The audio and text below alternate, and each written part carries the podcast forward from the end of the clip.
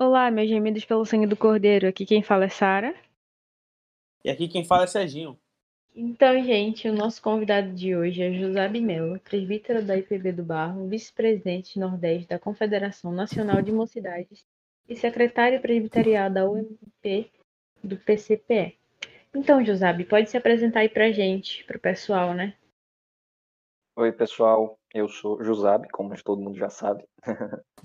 é, sou presbítero na Igreja Presbiteriana do Barro e hoje também, como Sarinha falou, né, sou vice-presidente Nordeste da Confederação Nacional de Mocidade e secretário de Mocidade do presbitério daqui da gente, né, do PCPE. E estou muito feliz com o convite e eu acho que estou apresentado já.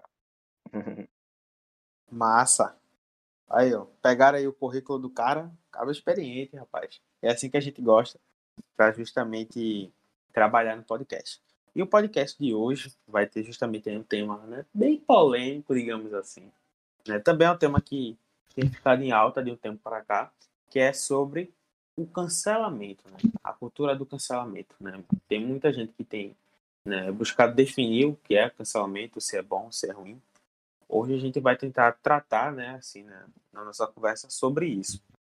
Então, para dar um pontapé inicial nisso, eu queria só citar um caso, né, bem recente, né, de janeiro, mais ou menos, fevereiro desse ano, que foi sobre a cantora, né, é, nacionalmente conhecida aí, né, Carol Conká. Né? Para quem não sabe, Carol Conká, né, uma, uma rapper, ela foi convidada para participar do reality da Globo, o Big Brother Brasil, né? E acontece que ela entrou lá dentro aclamada pelos seguidores dela e acabou saindo cancelada, né? Então, o que aconteceu? Basicamente, né, desentendimentos né, na casa e principalmente, né, a, a maneira que ela se apresentou lá dentro, né, a personalidade dela, foi algo que muita gente daqui fora repudiou bastante, né? Então, muita gente se colocou nessa posição de juiz, digamos assim, sobre a carreira dela e sobre quem ela era. Não é à toa que quando ela saiu do lado de dentro, ela perdeu diversos contratos, né? E coisas do tipo, shows, festivais. Então, é basicamente isso que acontece com uma pessoa famosa quando ela é cancelada, né? Então, eu queria saber aí, Giuseppe, o que tu acha, né, sobre o que é o cancelamento sim, e se isso é uma coisa boa e se isso é uma coisa ruim. Uh, o, o cancelamento, eu acho que a, a palavra que a gente pode colocar aqui em, em, em xeque para a gente falar sobre cancelamento, talvez a palavra seja empatia, né? Uh, a, essa cultura do cancelamento, e respondendo a sua segunda pergunta, ela é totalmente negativa, né? Não, não tem nada de bom numa cultura de você cancelar um indivíduo, né? Uma, uma pessoa. Então, o cancelamento ele é totalmente ruim, ele é maléfico, ele existe, a, respondendo a tua primeira pergunta, porque eu acho que eu vou, vou, vou trazer especialmente para aqui, para a gente brasileiro, né? Uh, uh, mas não é uma questão que é, é restrita só a, a, gente, né? Aqui no Brasil, né? É uma coisa para além de nacionalidade, é intrínseca à, à raça humana. Mas eu vou falar aqui no Brasil porque eu vejo que aqui no Brasil há essa cultura muito forte da gente falar da vida alheia, né? Falar da vida do outro. E por famosa vezes, fofoca. É, exatamente. E é a, a ponto, Serginho e Sara, que uh, isso funciona no nosso dia a dia até para a gente puxar um assunto com alguém, né? Ah, encontrei Serginho na rua, eita, tu ficou sabendo de Sarinha e tal, não sei o quê. Uh, não, não é uma informação, sabe, que eu tô dando, ó, oh, Sarinha tá precisando de ajuda, então, ó, oh, Serginho tá precisando de alguma coisa e tal, mas é na ideia e na perspectiva de denigrir a imagem de Sérgio ou a imagem de Sara. Então a gente tem muito essa questão, né, de, de, de uh, isso está intrínseco e dentro da, da, nossa, da nossa rotina, né, do nosso dia a dia. E para além dessa, dessa cultura, né, isso é um padrão dessa nova era, dessa nova geração que a gente vive, onde os indivíduos se acham na condição de superioridade, a ponto de, de julgar e falar mal de quem quer que seja, né? Então, respondendo essa, essas duas primeiras perguntas, eu acredito que sim, o cancelamento não é algo bom, e que ele existe por ser algo intrínseco à nossa natureza, à nossa raça humana e falando especialmente do brasileiro, porque é um lance que a gente usa para iniciar qualquer conversa por muitas vezes. Verdade. Exatamente. E hoje a tendência não é só dos mais jovens, né? Hoje é todo mundo. É, povo, velho, criança, tá todo em geral cancelando todo mundo agora. Virou, virou mesmo essa moda aí do cancelamento. Exatamente. E... Eu acho que é, hoje em dia, principalmente é, o cancelamento, a perspectiva dele é, não importa a idade, né? Mas importa que você tem alguém ali para para falar mal, alguém para criticar, para você apontar o dedo, para você julgar, né? Não importa se você é novo ou velho, mas há esse desejo, né? Esse start aí que a gente precisa aprender a domá-lo. Inclusive, eu acho que isso tem muito a ver com aquela questão de a porta que a internet ela trouxe, né? Que tipo, antigamente tinha muita coisa que, por exemplo, a fofoca. A fofoca já acontecia bem antes de ter a internet. Porém, com a internet, é como se tivesse realmente dado porta para todo mundo falar. Isso é bom em alguns quesitos, é bom, é bom. Mas também abre porta para coisas negativas, né? Então, eu acho que é por isso que hoje em dia todo mundo tem acesso à informação, seja ela verídica ou fake news, mas tem acesso à informação muito rápido, velho. Então, acho que isso também poderia se considerar um motivo, né? Para que, independente da faixa etária de idade, muita gente está envolvido nisso. E é, por exemplo, até mesmo gente que é mais famoso, algo assim, tipo em redes sociais, que também podem estar vir sendo cancelados por coisas que fizeram lá no passado, sabe? É como se tivesse se tornado uma coisa temporal, né? Um, um absurdo, velho. E a galera é. sempre tem essa gana de querer investigar a, a pessoa para tentar denegrir ela de alguma maneira esse lance que você falou, essa palavra é, uh, atemporal, é, eu acho que ela é, um, é, uma das coisas que a gente tem visto muito por aí, sabe? Às vezes uma pessoa tinha um pensamento sobre determinada questão e acabou marcando isso em uma rede social ou acabou deixando esse pensamento registrado numa rede social aí, uh, ah, para não falar na rede social do ódio, né, que é o Twitter, pode ser em qualquer uma outra, né? E aí Sim. acaba que o, tempo passa, né? Anos passaram e às vezes a gente vê gente sendo cancelada por comentários feitos há, há anos, às vezes há décadas, né? É, e aí como se a pessoa não tivesse a, mudado aquela perspectiva, né? Talvez não, uhum. mas às vezes as coisas caminharam de uma forma que a pessoa ah, abrir os olhos e perceber outra coisa, né? E, e, hoje tem outra filosofia de vida, mas não, aquilo ali ficou registrado, alguém tirou um print daquilo ali e aquela pessoa hoje, por conta da cultura de cancelamento desse padrão nosso, acaba que a pessoa só vai ser lembrada por conta daquela fala lá do passado. Então, como é que tu, tu imagina justamente essa, essa expansão da cultura do cancelamento. Como a gente está comentando, né, ela já existia de certa forma, mas ela se tornou muito mais profunda. Inclusive, teve uma coisa, uma, umas coisas que eu vi né, sobre, sobre o BBB já no finalzinho, que a própria Carol Conká falou de que tipo, foi uma edição que foi muito considerada por ser os extremos. Ou a pessoa era amada demais, como foi o caso, por exemplo, de Juliette, né, que foi campeã, ou era odiado demais, como foi Carol Conká, Lumena, Nego Di, sei lá. Então, hoje em dia a gente vê que tá tudo muito potencializado. Eu acredito que isso tem a ver com a internet. O que tu, o que tu acha que tem a ver? Sim, é, se a gente for ver, uh, fazer um, uma análise assim, é, você falou aí, sua pergunta, você envolve a palavra expansão, né? Como isso tem, tem crescido e, e emergido né, dentro dos nossos contextos. É, então, eu, eu vou começar lá de trás, assim, mas muito de trás mesmo. Se a gente lembrar um pouquinho, é, lá atrás, é, a gente via fogueiras né, da Inquisição e tal, onde é, pessoas ali eram canceladas, né? E era um cancelamento muito mais agressivo do que hoje, talvez, né? É, cancelamento real, cancelava a vida do camarada. Isso. ceifava né, o corpo da pessoa e a ideia, né? Vejam Exatamente. Que alguém que tinha uma ideia uh, que era diferente, uma ideia que não batia com um padrão, né? Ah, não, vamos cancelar essa ideia aí. Para cancelar essa ideia, a gente tem que cancelar o idealizador dela, né? E uh, a gente vê isso, uh, a parte negativa, não só essa, mas eu gosto de ver o desdobramento ao redor daquilo, né? Uh, a gente tem alguns, alguns autores do século XV que falam que, olha, a, a essas grandes fogueiras, elas existiam e ali é, é, para que ideias fossem mortas, né? Não só a pessoa, né? Alguém que chegasse e dissesse, não, ó, a Terra é redonda e tal, não, ó, você precisa negar isso, senão a gente vai queimar você lá na fogueira da Inquisição e tal. Então, é, é, isso, isso era um ponto ali, né? Da, o cancelamento daquela ideia e o ponto que está ao redor disso tudo era que autores lá do século XV, como eu estava falando, eles falavam que, olha, aquilo ali, aquela fogueira ali, era meio que um programa uh, ah, para que as pessoas fossem assistir, sabe? Tipo, um, uma programação para você fazer com sua família no domingo à tarde ou no sábado à tarde. Que aí, véio, pesado.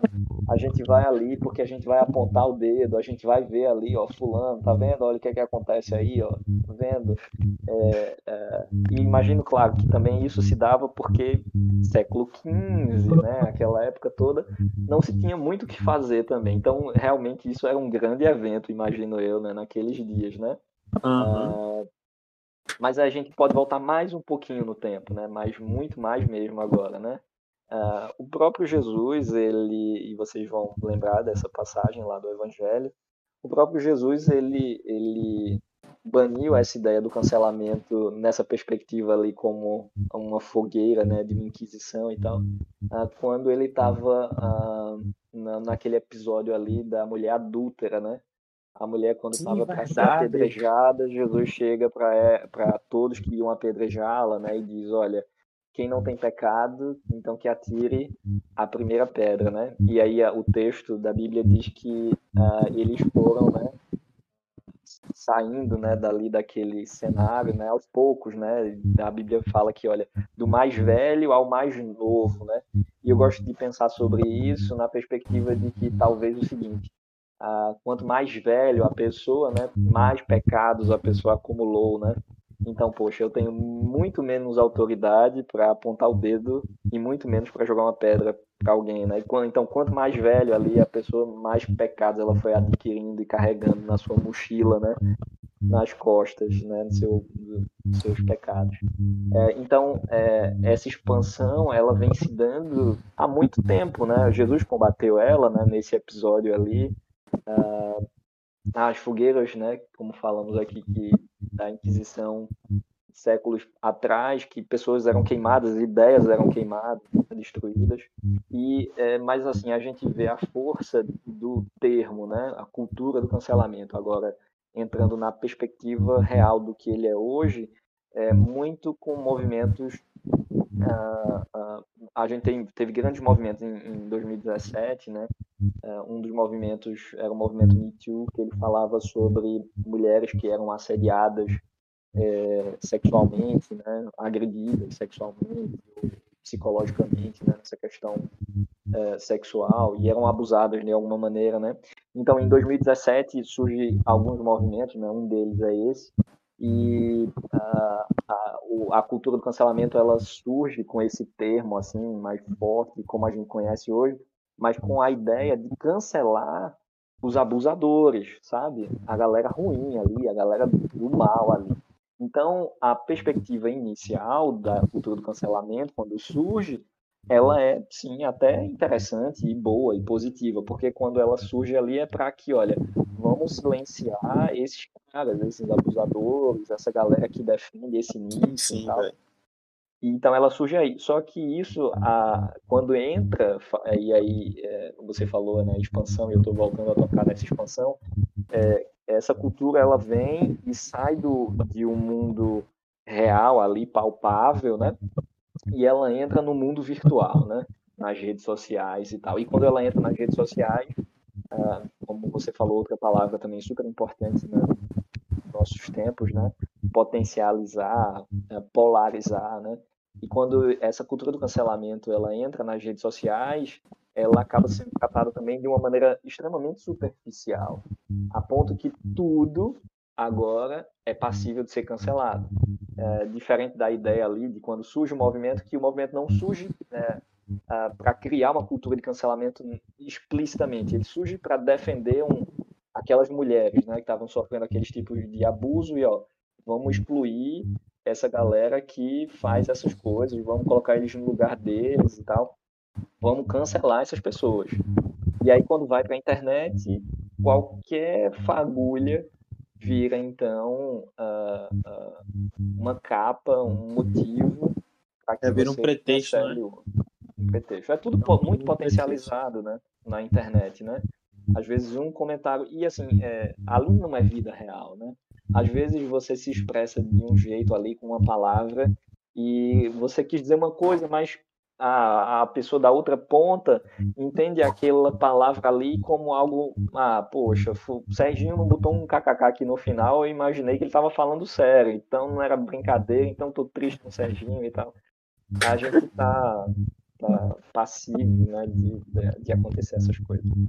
Então eu acho que essa expansão ela se dá aí é, é de muito tempo atrás, né? É, você, a gente pega milênios atrás, né? Eu peguei esse exemplo ali de Jesus, pessoas, ó, vamos cancelar essa mulher aí porque ela errou e tal, e ela não, não merece outra coisa a não ser cancelar, vamos apagar ela. em um cancelamento muito mais rígido, né? Como era o cancelamento da época da lei de Moisés, né? E aí a gente vai caminhando e isso vai se repetindo nos séculos e tudo mais, e a gente vê as, as grandes inquisições, né? E fogueiras e tal, né? Queimando ideias, pessoas, né? Em nenhum momento aqui eu estou defendendo as ideias ou colocando o mérito das ideias, tá? A gente não está tratando isso aqui se a ideia era certa ou era errada, se ela deveria ser Exatamente. ou não. Mas eu estou tratando aqui a perspectiva de que a gente precisa repensar, poxa, será que eu tenho autoridade para fazer isso? E aí é, a gente na internet acaba virando, por muitas vezes, esses monstros, né? Que ah, não, fulano fez isso, acabou a vida de fulano, ela falou isso, ela fez aquilo e nunca mais ela vai poder ser uma pessoa melhor porque ela foi cancelada pelo Twitter ou pela internet como um todo. É, até porque, ah, como é realmente falou uma fagulha, né? Eu não concordo com a opinião de Serginho, eu não concordo com a opinião de Josab, eles estão errados, eles devem cance ser cancelados. Hoje a gente tem que ter o livre-arbítrio poder falar e mas para a parte cristã, né? Até porque isso é um podcast cristão. Então, qual deve ser a postura do cristão em frente ao debate? Ele pode falar alguém? Como é isso? É, é, eu acho que para a gente tratar esse aspecto na cosmovisão cristã, né, o cancelamento e e o relacionamento né, dele com, com o que a Bíblia fala, né, com o que ela nos ensina, a gente precisa é, uh, ver que a cultura do cancelamento ela traz consequências que impactam pelo menos, é, no mínimo, três pessoas, né? É, a, quando a gente fala numa ideia de cancelamento, numa cultura de cancelamento, a gente envolve no mínimo três pessoas que seriam o caluniador, né? O que calunia, quem cede os ouvidos a, a, a, não confrontar aquela calúnia, né, e a só ouvir aquilo, e o próprio caluniado, né? Então a gente é, é, a gente precisa destacar é, os indivíduos, né, para a gente falar da, da, dessa cultura do cancelamento. Então eu enxergo pelo menos esses três aí. Obviamente que ah, ah, quando a gente fala nessa cultura do cancelamento, isso envolve um, um montão de gente, né? Porque, como a gente tá, vem falado, isso é um lance que é, é cada vez é, é, expandido, né? É cada vez uhum. mais aumentado dentro do universo das redes sociais. Então, um, um, cancelamento que eu faço de alguém, isso tem um alcance enorme, né? Mas aí a gente percebe pelo menos esses, esses três, essas três personagens, né? O caldeador... É como se fossem os três componentes, né? Os três Isso. componentes básicos, pelo menos. Isso. Quem dá ouvidos, né, e não confronta, né? Você só recebe aquilo, engole aquilo, né? E o próprio caluniado, né? Então, aí nessa perspectiva, como o Sarinho colocou, ah, o que é, como deve ser o relacionamento, né? Através da cosmovisão cristã com essa cultura do cancelamento, né? Então, eu queria falar sobre isso destacando as personagens, né? Dessa cultura. Então, é, a primeira personagem é o caluniador, né? É, então, é, se de repente, por algum motivo, você deixou que ali a sua raiva, a sua ira, a sua carnalidade dominar suas atitudes, os seus pensamentos e tal. Acho que a primeira coisa que a gente tem que fazer é pedir ajuda a Deus. Poxa, Deus, olha, eu errei. E eu preciso, me ajuda aqui para eu reconhecer isso, me arrepender e que eu possa abandonar esse pecado. E em seguida, uh, uh, buscar com humildade, né, se retratar com a pessoa que você caluniou, que você ah, de alguma maneira destruiu, né? Ah, não, não, e eu repito aqui, né? Ah, não necessariamente eu estou falando aqui do mérito, né, do que a pessoa falou, se é verdade ou se não é verdade. Como muitas vezes a gente fala sem nem, nem ter um cuidado, né, de avaliar isso, né? Ah, Serginho, não sei o que, não sei o que, não sei o que, poxa, mas eu nem avaliei isso, né, e tal. O que é que, eu, eu, o que, é que isso engrandece a mim ou a Serginho em nada? Então, não tem para que eu, eu trazer isso à tona, né? E aí, então, eu acho que o, o primeiro aspecto do caluniador, quando, quando uh, isso acontece, ele precisa reconhecer o erro ali, tentar reparar isso ali junto com a pessoa, né? É, é, Paulo fala lá na carta que ele escreve aos Efésios, né? Ele diz assim, olha, por isso deixe a mentira, fale cada um a verdade com o seu próximo, porque nós somos membros uns dos outros. Então imagina, né? Paulo fala muito sobre essa analogia aí do corpo, né? Falando a igreja como um corpo, né? E imagina sua mão direita falando mal da sua mão esquerda, né? O seu olho falando mal do seu nariz. Né? Ah, não sei o que. Ele também se, se mete em cada lugar ruim aí tal, procura cada coisa ruim e tal, não sei o que. Imagine, não, não rola, né? O, o, corpo não ia funcionar bem, né? Ah, a mão direita, ah, ó, tu viu pé que a mão tal, não sei o que, fazendo tal coisa ou andando para tal lugar. Uh, então, não funciona isso. A analogia de corpo, isso não, não cola, né? Como Paulo fala aí aos Efésios. Então, é, um pouco mais à frente também, Paulo vai dizer que, olha, não saia da sua boca nenhuma palavra torpe, né? A gente sempre. Eu cresci ouvindo isso, né? Não falar nenhuma palavra torpe. Né? E a gente atribui muito isso ao palavrão, né? Uhum. eu acho que muito mais potente do que o palavrão, né, como a gente é, doutrinado a, a entender essa questão da, da, palavra torpe, eu, eu digo que, olha, é, é, não saia da vossa boca, da sua boca, nenhuma palavra que venha uh, uh, caluniar, difamar, falar mal de alguma pessoa, mas só o que for, uh, e isso está lá no texto, né? E se você ver a continuação dele, isso é Efésios 4. É, ó, não saia da vossa boca nenhuma palavra torta. Então, não saia da sua boca nenhuma calúnia, não saia da sua boca nenhum, nada que vá denigrir o outro, nenhuma palavra que vá rebaixar alguém e tal. E aí, a parte B desse mesmo versículo, ele diz: olha, é, é, mas só o que for é bom só o que for para promover a edificação e para que dê graça aos que o ouvem. Então, se não for para promover a edificação, se não for para trazer graça para quem está ouvindo, então a gente não deve falar, né? Ah, eu vi porque ah, Serginho é não sei o que, ah, porque Serginho fala não sei o que, porque Serginho gosta não sei o e tal. Sabe, isso vai edificar em quê, sabe? Se isso não for para enaltecer Serginho, ou então para trazer alguma informação legal, assim, olha, pô, o Serginho está trabalhando nisso aqui e tal, vamos se alegrar com ele e tal, né? Então, é, o caluniador, né, essa primeira personagem aí que a gente está destacando nessa cultura do cancelamento e a luz é, da cosmovisão cristã, né? Então, o caluniador ele tem tudo para se retratar, né, do seu pecado, né? Mesmo que é, não mude os efeitos que isso tenha causado, né? Porque às vezes a gente sabe que o mal que foi causado ali por conta de uma, um cancelamento, né? Talvez o caluniador não consiga consertar isso. Mas minimamente, eu acho que ele precisa se reconciliar ou tentar é, ele ser reparado com a pessoa, né? Então, à luz da, das escrituras, a gente precisa entender esse aspecto aí do, do caluniador. E é interessante a gente falar isso porque o desdobramento disso, né, por mais que a pessoa peça desculpa mais à frente, se arrependa e tal, uh, os desdobramentos que ficam né, são extremamente negativos. É, vocês citaram aí no comecinho e no decorrer um pouco aqui o caso né, de Carol Conká. Né? Perceba que me, mesmo é, tudo que aconteceu, e aí ela pedindo desculpa, ou o cara aceitando a desculpa, ou quem foi ofendido aceitando ou não. Veja que os desdobramentos estão aí, né? E, e vão demorar vários anos para que isso seja reparado, se é que será, né? Nessa cultura que a gente vive de uma cultura atemporal, onde o que você fala ali vira uma lei e aquilo ali é integral na sua vida, né? Mas caminhando, né, à luz da nossa da, da nossa cosmovisão cristã. Quem um, uma segunda personagem interessante é quem cede os ouvidos e não confronta, né? Isso é muito legal porque você acaba sendo o combustível para o caluniador, né? Você vai dando, você é o vai ser na plateia, fio, né?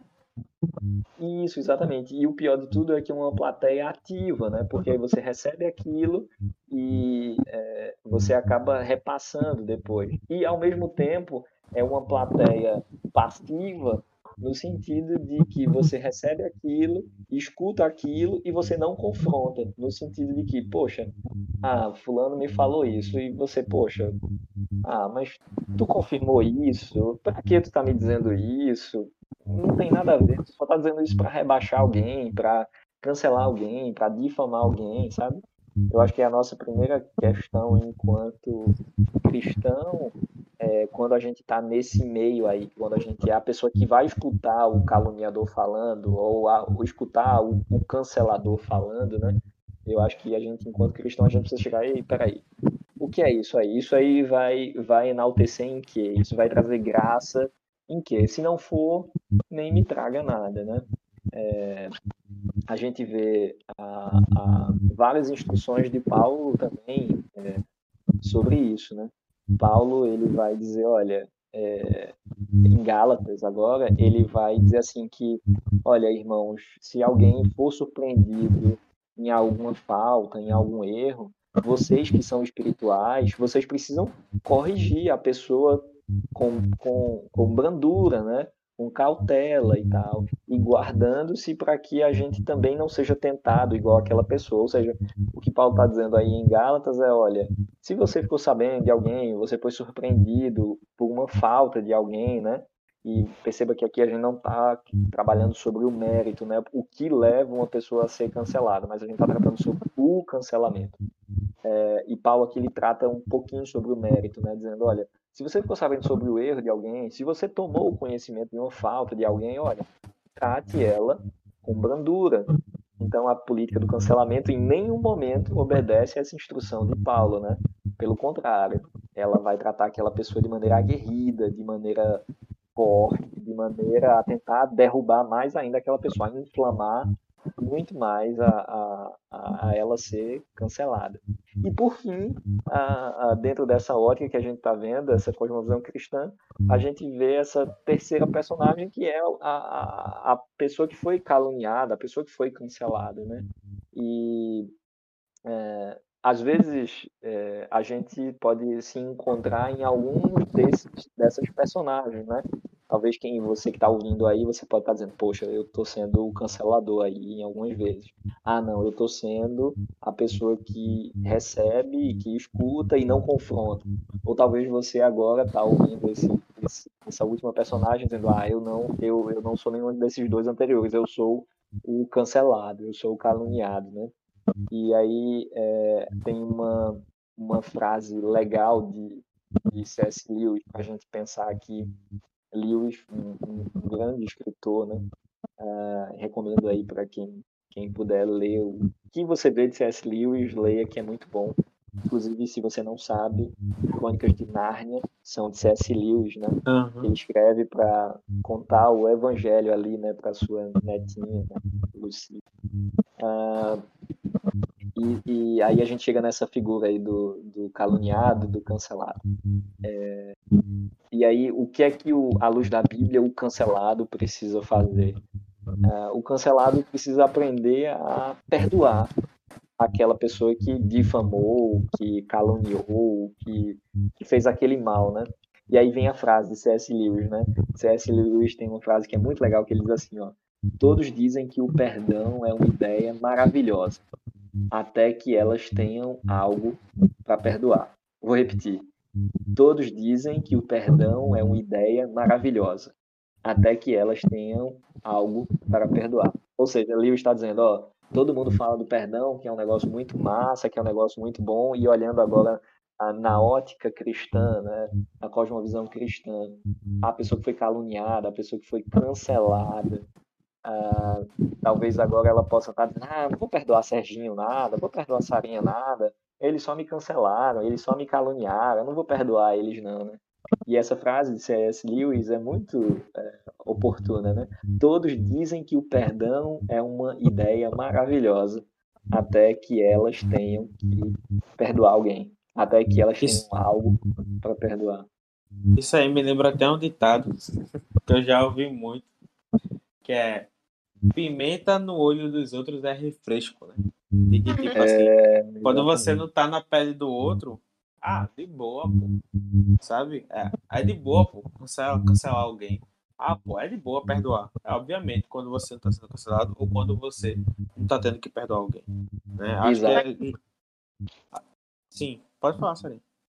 Ah, mas você. Duas pessoas ficam canceladas, né? A pessoa que tá cancelada a pessoa que tá sendo cancelada, né? Porque ela vai ficar com aquilo na mente dela, ou talvez ela não sinta nada. Mas a pessoa que foi cancelada, acho que fica com as sequelas, como uma de Carol com K, né? Que já acabou tudo, acho que daqui a uns meses ou anos, eu acho que a galera ainda vai lembrar por causa dessas sequelas que ainda deixam, né? É fogo. É, é exatamente. Pra, galera que tá de fora, pô, não vai mudar nada na vida deles, assim, pra galera que tá de fora. Então eles não têm esse papel né, de, de empatia, né? Que é uma das primeiras palavras que, Zab falou no início. Né? A empatia. É, dificilmente a galera vai ter isso, falando até de mim mesmo, né? Como pessoa também que vive nessa sociedade, a gente tá sujeito a diversos momentos a gente não ter esse olhar empático para algumas questões. Pode sim, sim. concluir. Sabe? E, e é, eu concluo falando isso, né? Que assim é difícil, né? E vocês reforçaram muito bem. É, é difícil às vezes liberar o perdão, né? É muito fácil dentro dessa cosmovisão cristã que a gente conhece tão bem, né? Ah, não, a gente precisa perdoar. Ah, a gente foi caluniado, precisamos perdoar. A gente foi cancelado, precisamos perdoar. Ah, fulano falou isso de mim, preciso perdoar. Ah, fulano é, há em nós né, um ímpeto de maldade que às vezes nos impede, sim, de, de a gente liberar o perdão. Né? E a gente precisa aprender a exercer isso. E eu já vou dizendo para vocês que é algo extremamente difícil, né? Lewis falou muito bem, olha, é muito fácil a gente falar sobre o perdão quando a gente não está sentindo na pele, né? Até o momento que a gente precisa perdoar algo ou alguém. Uh, e aí eu, eu fecho nessa luz cristã, né?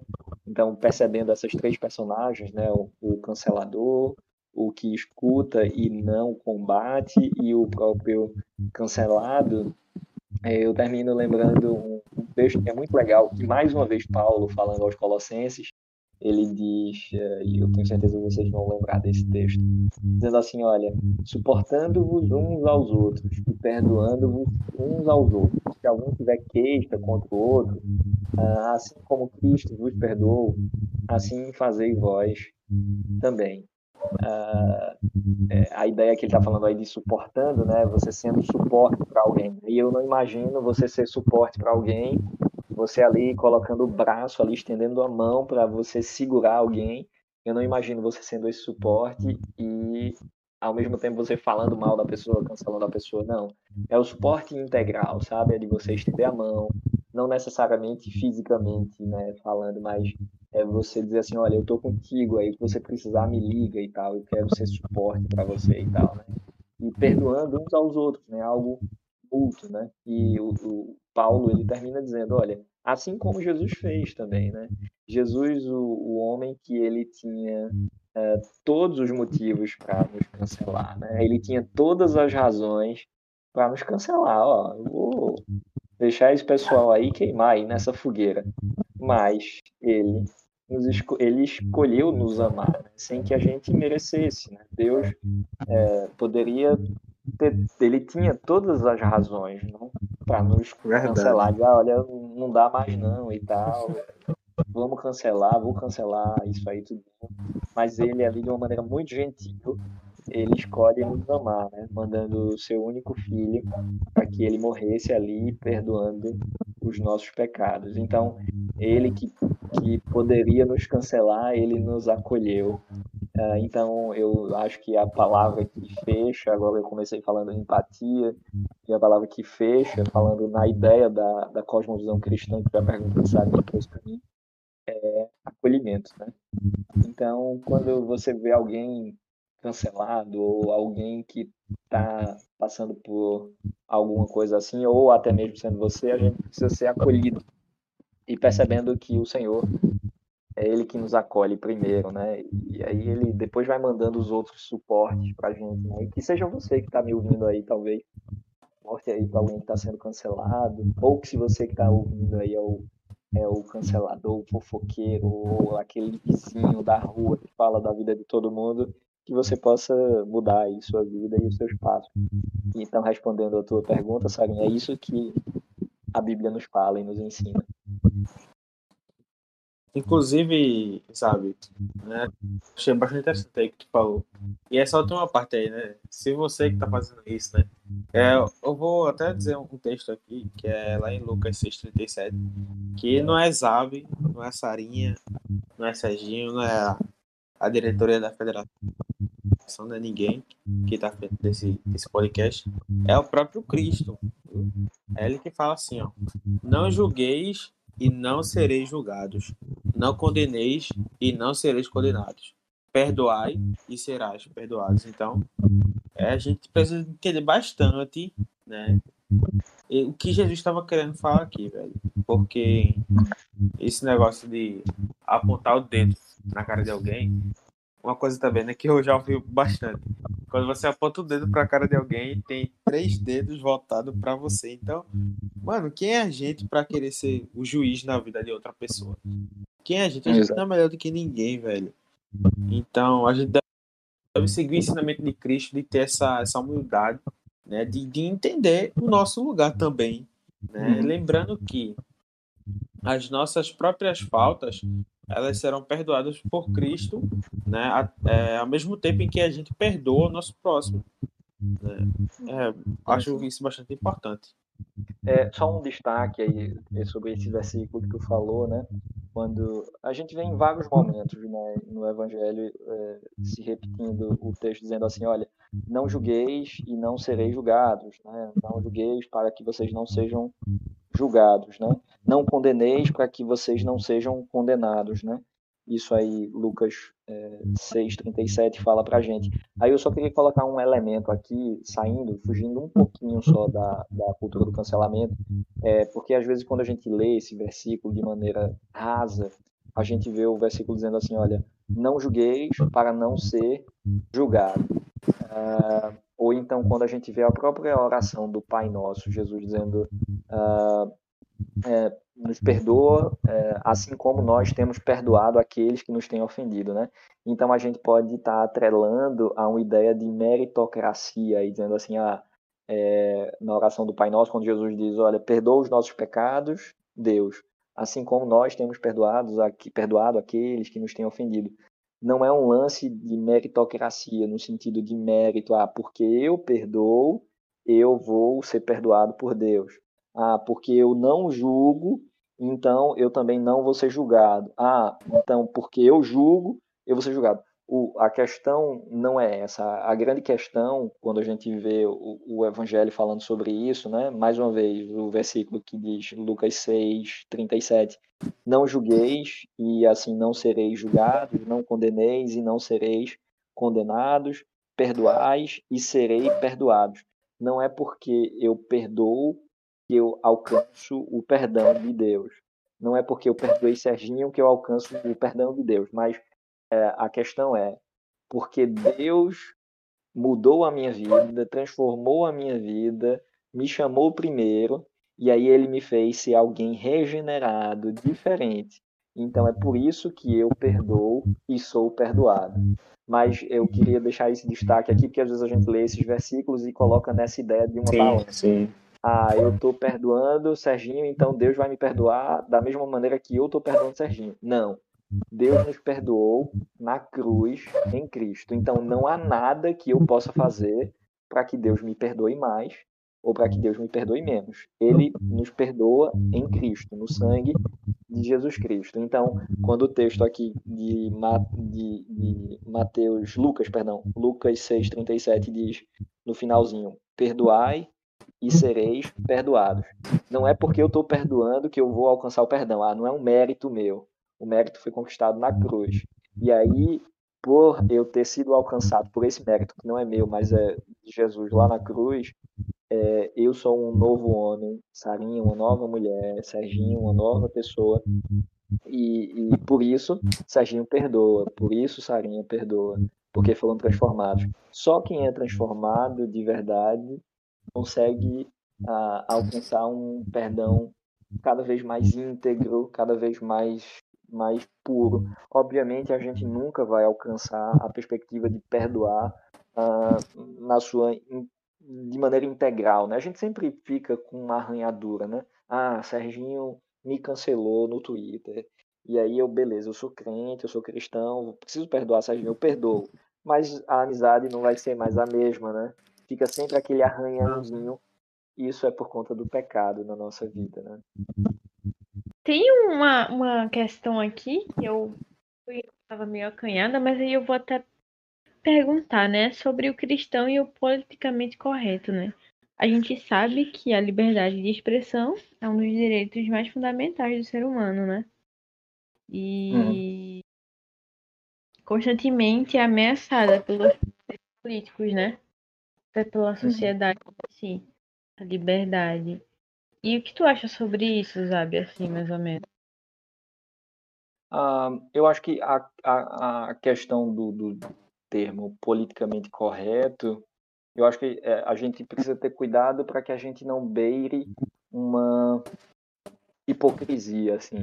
Às vezes a gente, é, é, ah, mas eu, eu tenho alguns princípios, é, sejam eles ah, como a gente está num ambiente cristão, né? Eu, eu, vou falar aqui de princípios cristãos, né?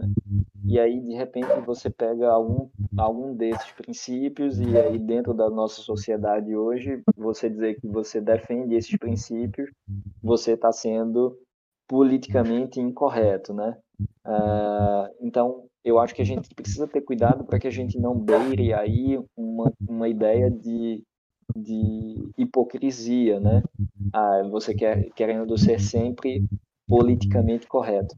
Então, eu, eu gosto de pensar sobre essa questão do politicamente correto, é, associando a, a, a cosmovisão cristã, quando às vezes a gente quer ser politicamente correto com tudo e com todo mundo, Jesus vem quando trata algo semelhante a isso, e a gente vê nos evangelhos dizendo: olha, a gente não pode servir a dois senhores, né?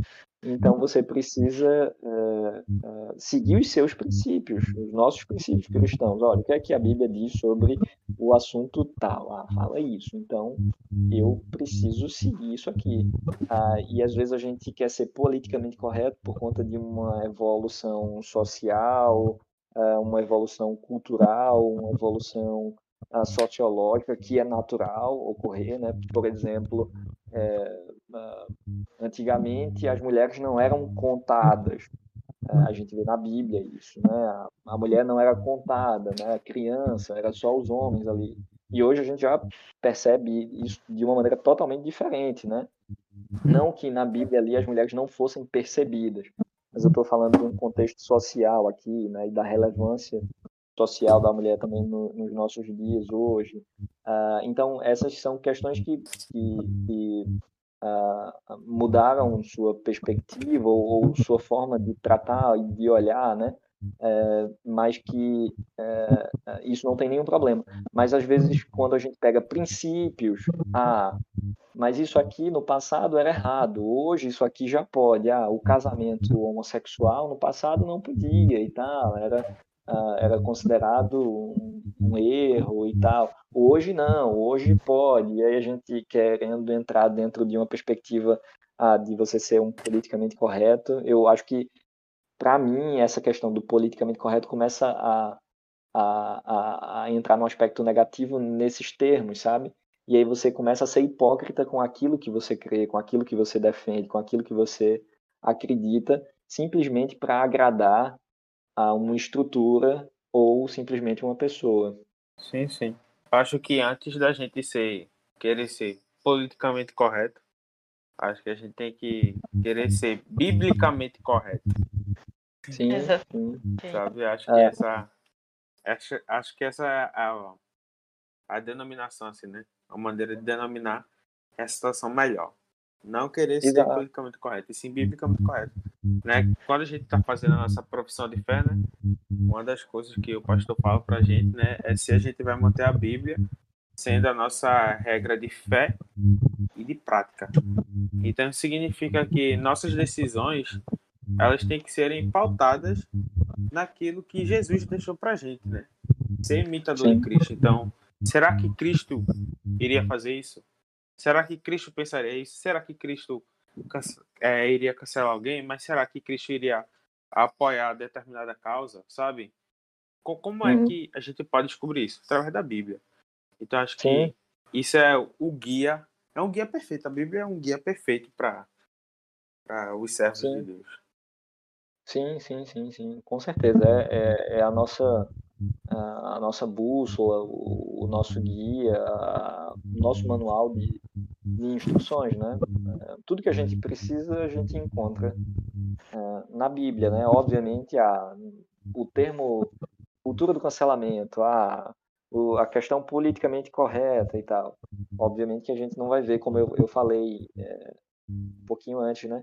Algumas coisas a gente acaba é, é, socialmente tendo algumas evoluções, percebendo alguns outros olhares que a gente não tinha aqui nessa época em que a Bíblia foi escrita, mas certamente, num aspecto geral, ela fala assim sobre tudo. Perceba que quando a gente falou sobre a cultura do cancelamento e que ela deve ser algo que não deve estar ah, dentro das nossas é, da nossa conduta cristã, veja que o próprio Jesus ele condena essa questão, né? Olha, vocês não podem cancelar essa mulher aqui por conta de um erro dela, até porque vocês também têm vários outros erros, né? Como o Serginho falou, né? Você aponta um dedo, tem três aí apontando de volta para você, né? Jesus já tentou tratar isso, né? Ele tentou não, ele tratou isso lá atrás, né? Então perceba que uh, esse nosso, essa nossa bússola aqui, ela sim nos dá o norte para os apontamentos de várias questões sociais que a gente vive hoje, que são sensíveis e que às vezes a gente, por conta do politicamente correto, a gente tem medo de falar ou de se colocar. Agora perceba que é, é, por, por essa maneira, em nenhum momento a gente está dizendo aqui que a gente não deva também ser uh, politicamente correto em algumas questões, né? A gente precisa também aprender, olha, a, a, o momento de falar, o momento de ouvir, ah, é cabível eu fazer essa piada aqui com um determinado assunto, ah, eu, eu, é cabível eu dizer isso aqui sobre determinada coisa e tal, né? Então, é, ter o bom senso, né? Parte positiva, né, do politicamente correto. O bom senso é, é essencial em diversas esferas da vida. Principalmente para a gente que é cristão, a gente tem que ter noção, né? Porque tem muita gente que também não tem noção das coisas. Parece que vive isolado numa, numa bolha ou algo assim do tipo e ignora o resto. Né? Exatamente. Mas exatamente. a gente não pode ser assim, não. A gente é ser humano, somos seres sociáveis, a gente está dentro de uma sociedade, então a gente tem que também saber, né? Entrar e sair de qualquer tipo de ambiente sem mudar que tem dentro da gente. Eita, rimou e não foi a intenção, não. é, é. Já, já, dá pra fazer umas emboladas aí. É mesmo. é, Caraca, velho, foi massa, velho. Gostei. Alguma coisinha acrescentar, Sara? Tem muitos cristãos que eles se escondem através né, dessa vida cristã para e por fora são essas pessoas que mais cancelam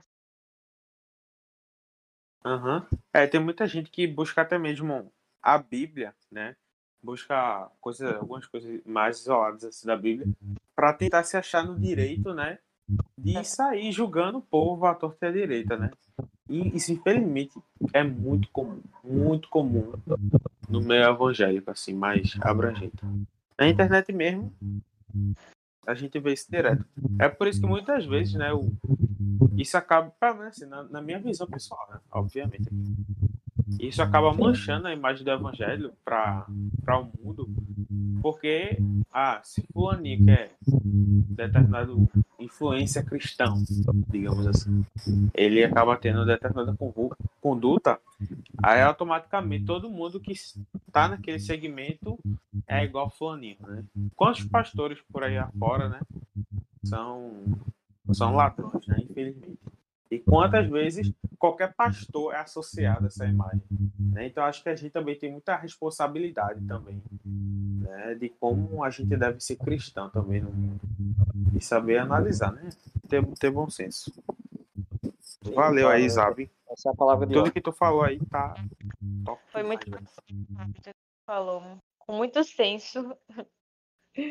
É, é, o que falta também né, nessa, nessa tanto na estrutura da cultura do, do cancelamento, como na estrutura do politicamente correto, né? Uh, e especialmente na, do politicamente correto, acho que isso que Sara falou agora é senso, né?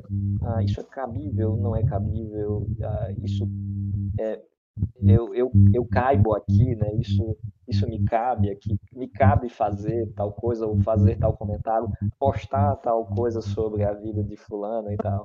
Eu acho que é, é, é a palavra, né? Senso, empatia, acolhimento, né? São coisas que a gente precisa pensar antes de agir. Show de bola. Foi muito bom esse é podcast. Muito obrigado, Zabi, por aceitar o nosso convite. Tô por ah, aqui. O cara tira onda. para ouvir os próximos também. Os temas estão bem legais.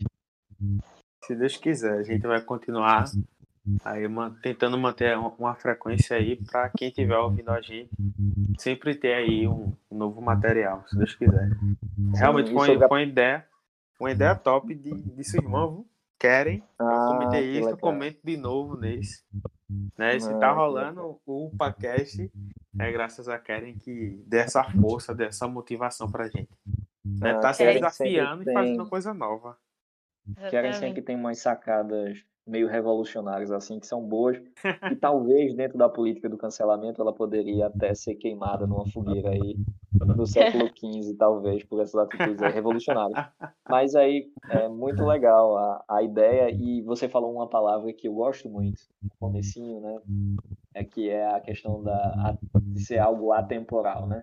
A gente não sabe agora que horas são para a pessoa que está ouvindo, né? Se é bom dia, boa tarde, se é boa noite, se já se passaram uhum. tantos anos, né? Ou, ou alguns minutos depois dessa gravação. E isso é sensacional, né? Porque esse material fica guardado e a gente pode ter um alcance para além do número de pessoas, mas um alcance dentro do tempo que é fantástico. Sim, sim, é verdade. Então, parabéns aí pela ideia aí. Muito obrigada. Tamo junto. Valeu. Todo... De bola. Espero que todo mundo goste aí desse trabalho. É isso, galera. Estamos encerrando aqui mais um podcast. Valeu aí por estar com a gente durante esse tempo. E é isso. Fiquem com Deus. Com Deus, galera. Beijão. Até o próximo. Valeu, valeu, pessoal. Tchau, tchau.